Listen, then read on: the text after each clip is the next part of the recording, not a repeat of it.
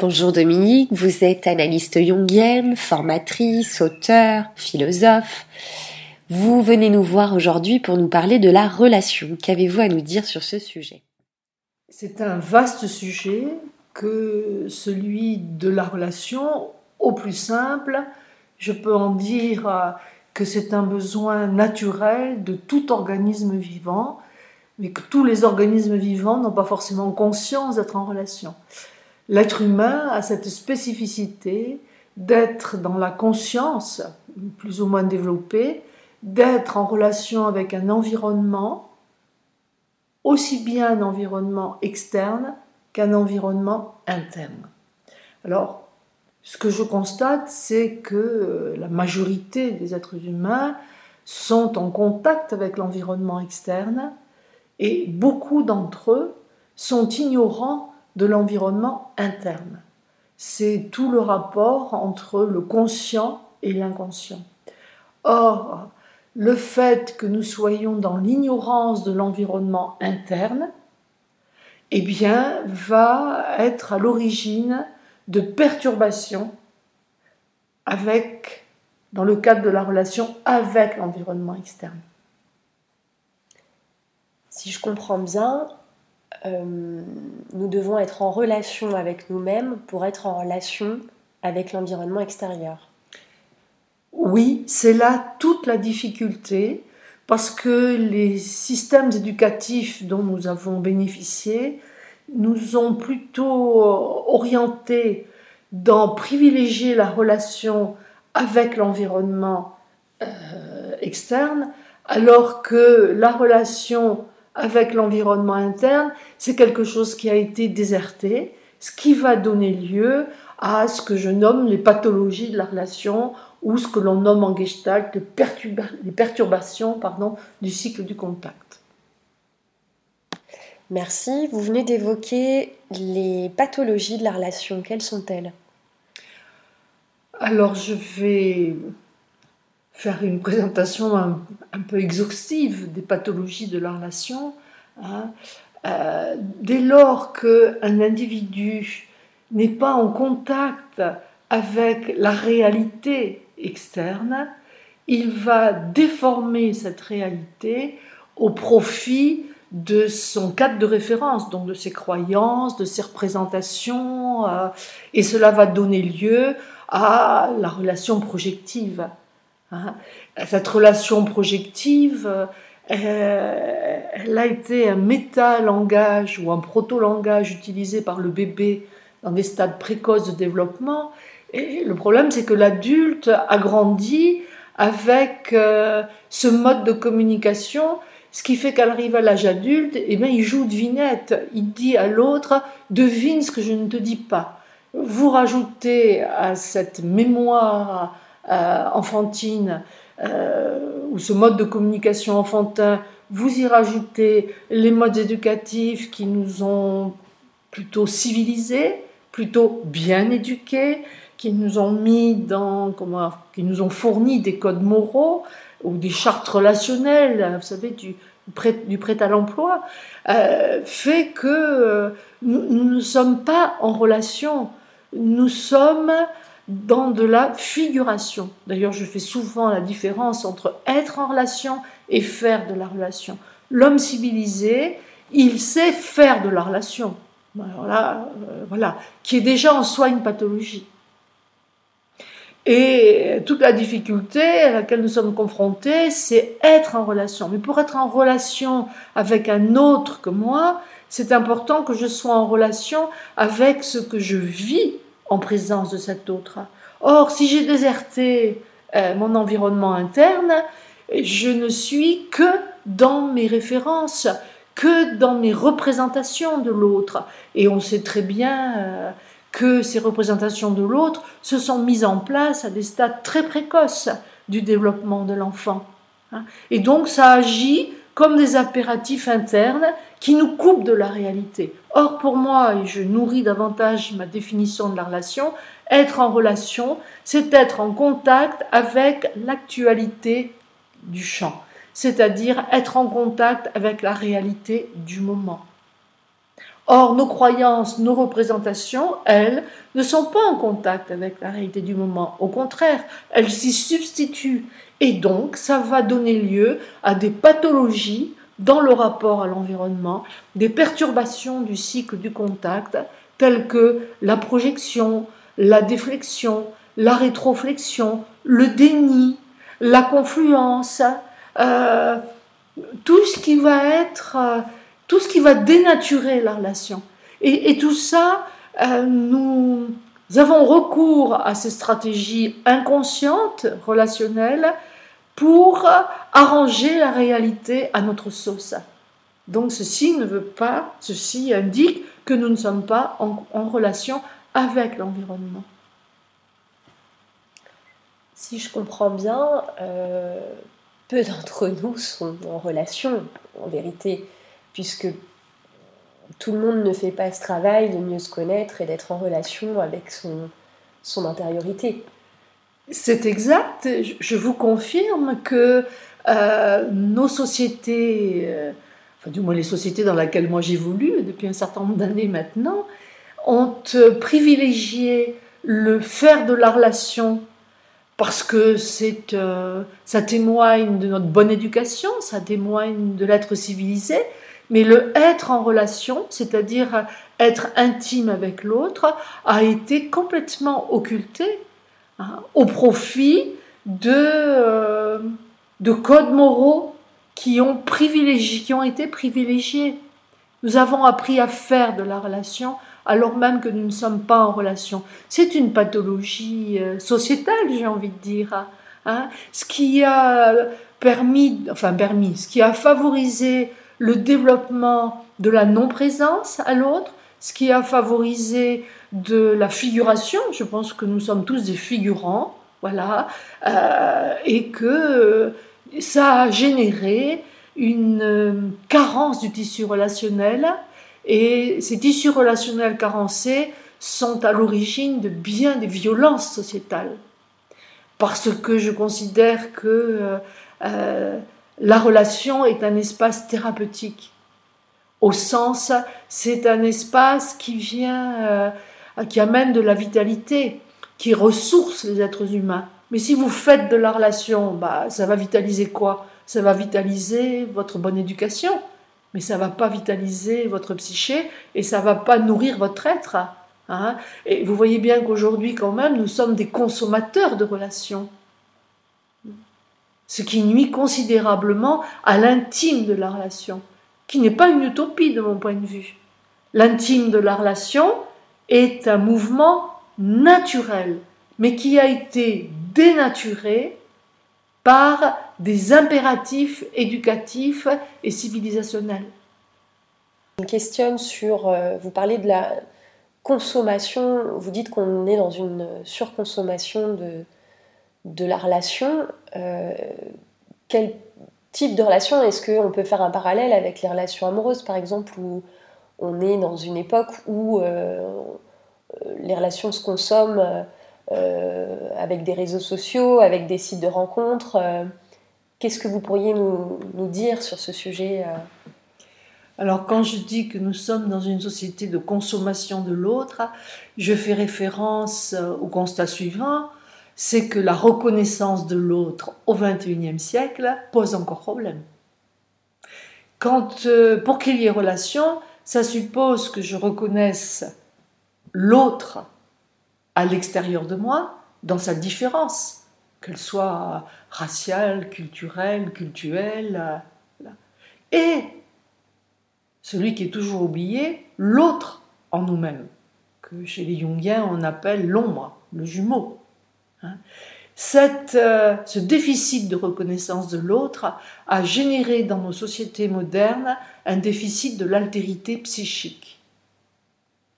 Qu'est-ce que c'est que l'altérité psychique? Ben, C'est un, nom un peu, euh, un nom, un, mot qui désigne la reconnaissance de l'autre.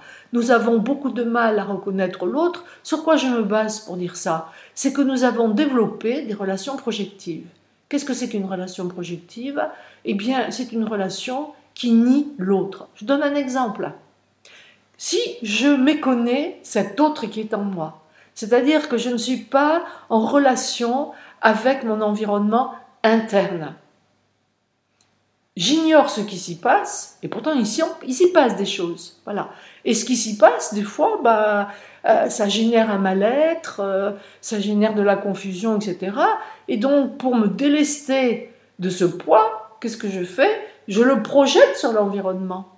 Et ça se traduit par un exemple très simple. Au lieu de dire que je suis en difficulté euh, dans la relation avec cet autre qui est en face de moi, je vais lui dire Tu as un problème avec moi.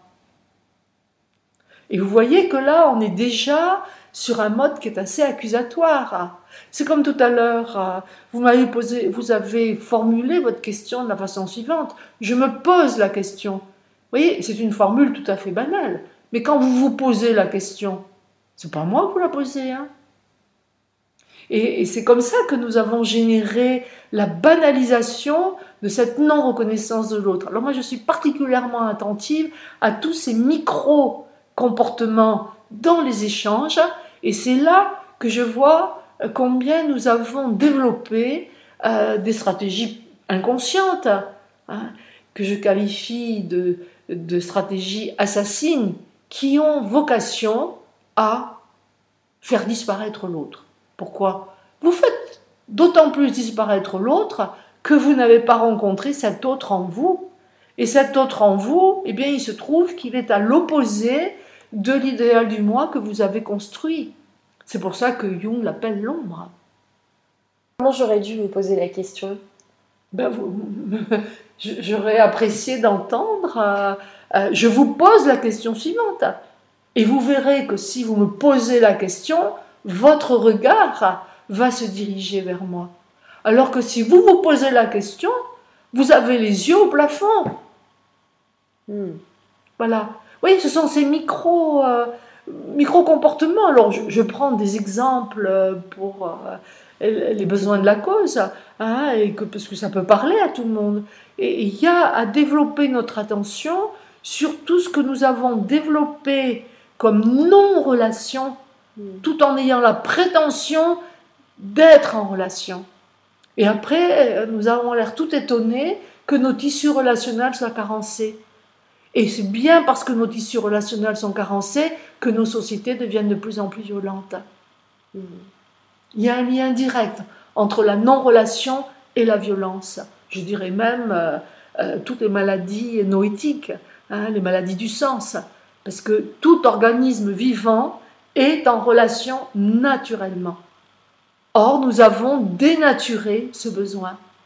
C'est pour ça que nous sommes dans des sociétés qui consomment l'autre. Et plus vous consommez l'autre, plus vous faites de la relation. La séduction en fait partie. Hein, L'attractivité, la visibilité, enfin tout ce qu'on met en place euh, aujourd'hui pour euh, attirer, euh, attirer l'autre. Hein. Mais attirer l'autre, ça ne veut pas dire être en relation. Hmm. Je dirais même que c'est faire de la relation qui va générer de la non-relation.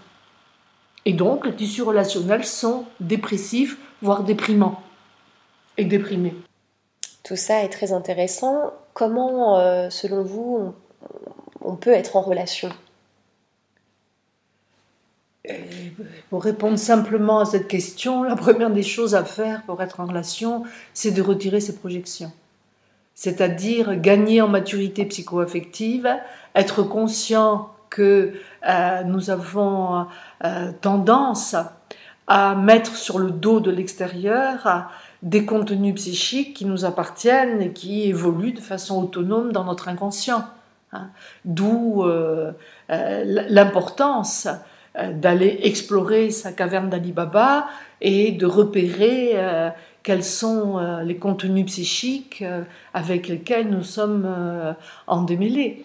Et alors ce retrait de projection, il est fondamental. Pourquoi? Parce que si je projette sur autrui quelque chose qui me concerne et que je lui fais porter le chapeau, bah, lui, il disparaît.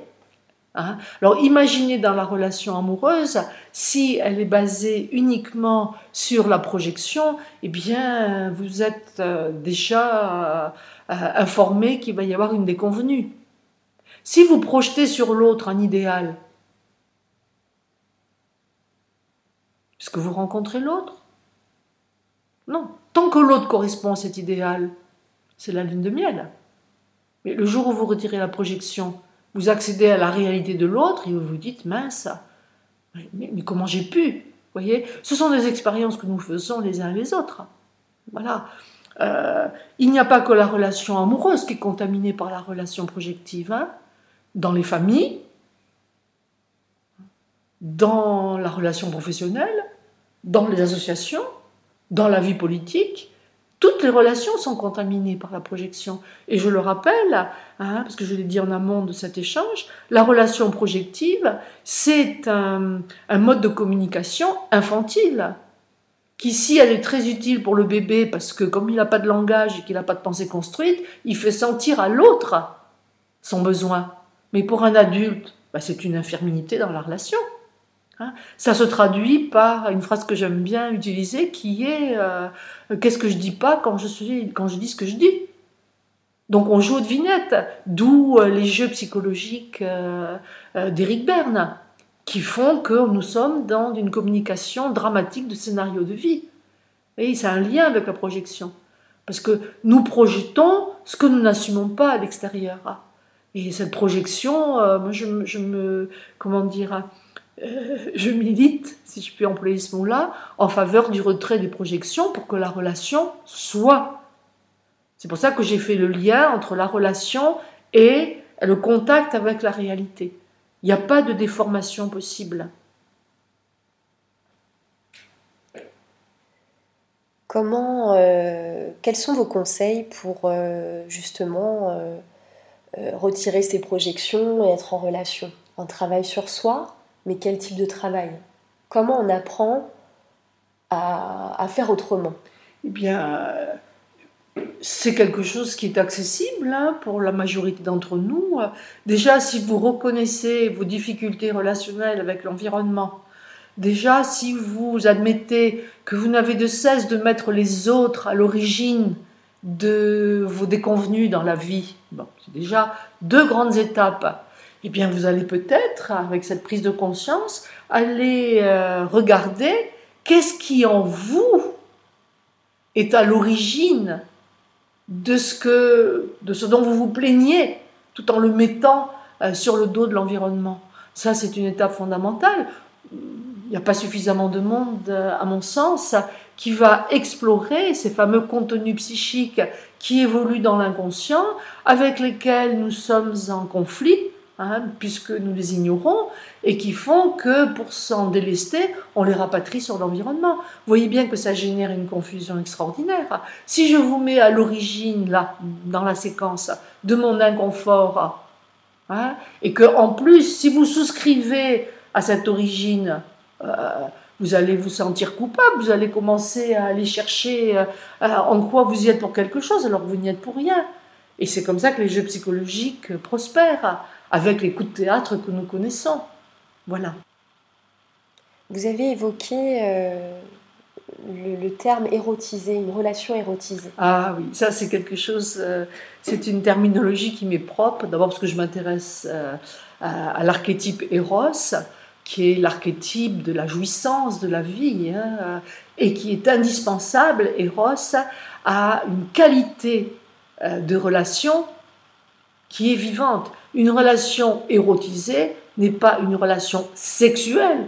La, sexualité n'a pas l'exclusivité de l'éros, heureusement. Hein. Une relation érotisée, c'est une relation qui a de la chair, c'est-à-dire où j'accepte de sentir ce que je vis en présence de l'autre et je vais avoir suffisamment d'assertivité pour le partager avec l'autre. C'est ce qui va faire l'intime de la relation.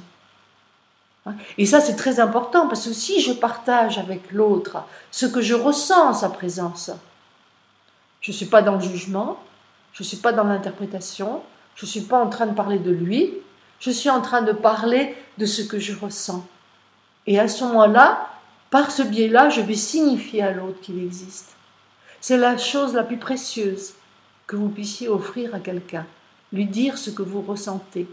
Or, nous sommes légions d'enfants qui ont été privés de cela, mais par contre, qui ont été définis par l'environnement parental.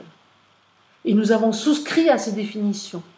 Et donc du coup, ben, on s'est coupé de ce qui est précieux et qui fait qu'on est un être unique et intime, c'est ce que je suis le seul à vivre dans mon corps. Parce que la relation, ça passe par le corps.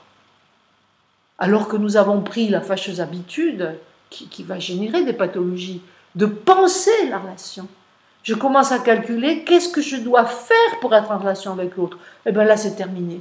Vous n'êtes plus en relation, vous êtes en relation avec vos objectifs, avec euh, vos pensées, mais pas avec l'autre. Et ça, c'est ce qui fait, et je le répète, hein, les tissus relationnels carencés avec toute la violence que ça génère. Ou la dépression, parce que la dépression, c'est une violence faite à soi pour épargner l'environnement. Mais il n'empêche que nous sommes dans des sociétés violentes parce que la non-relation se développe à vitesse grand V. Et je, crois que les réseaux sociaux participent à ça. Bien, merci Dominique. Je pense qu'on a tous matière à réfléchir.